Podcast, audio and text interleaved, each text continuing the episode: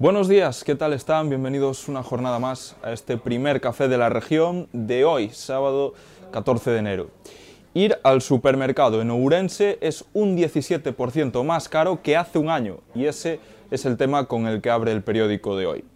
El incremento del precio de la alimentación es superior a la media gallega y también a la española y es superior el global del índice de precios de consumo publicado ayer por el Instituto Nacional de Estadística, aunque se modera en el mes de diciembre de 2022 la variación interanual alcanzó el 6,9%. Sube el precio de comer y con él el precio de moverse. Tras el fin del descuento del gobierno, ir a la gasolinera vuelve a dispararse y a asfixiar las carteras de los ourensanos. En página política hubo pleno en el Concello de Ourense, un pleno tenso que acabó pidiendo la dimisión de Jacome por el asunto del rey Baltasar, condenado por abusos sexuales. Nos ofrece más detalles Bryce Iglesias. En el periódico de hoy contamos todos los detalles sobre el pleno municipal del Concello de Ourense celebrado ayer, en el que la mayoría de la corporación volvió a pedir la dimisión del alcalde de Ourense, Gonzalo Pérez Jacome, en este caso por haber elegido como figurante del rey Baltasar en la cabalgata a una persona condenada dos veces por abusos sexuales. El alcalde, como ya es habitual, dijo no tener ninguna culpa de nada y descargó todas las responsabilidades de la polémica en la prensa y los grupos de la oposición. Ayer por la mañana un amplio dispositivo se encargó de abrir paso a una ambulancia. En el vehículo viajaba un bebé desde Obarco de Valdeorras, primero con destino al Chugo y después derivado a Vigo debido a la gravedad de su estado.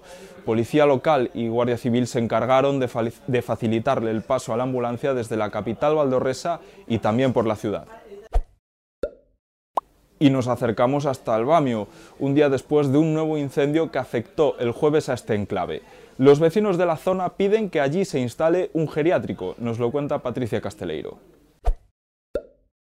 En la página 6 de hoy nos adentramos en las ruinas del Bamio, el complejo polideportivo que lleva más de 10 años abandonado.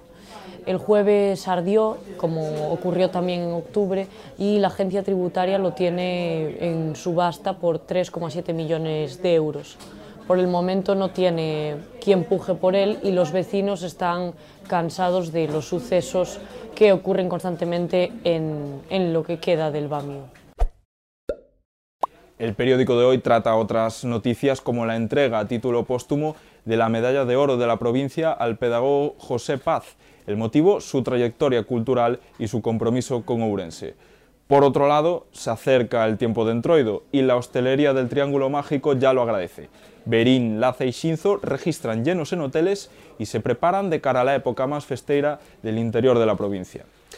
Esto no es todo. Recuerden que pueden ampliar toda esta información en la edición en papel del periódico y que también pueden seguir estos temas y toda la actualidad de Urense al minuto en nuestra página web laregion.es.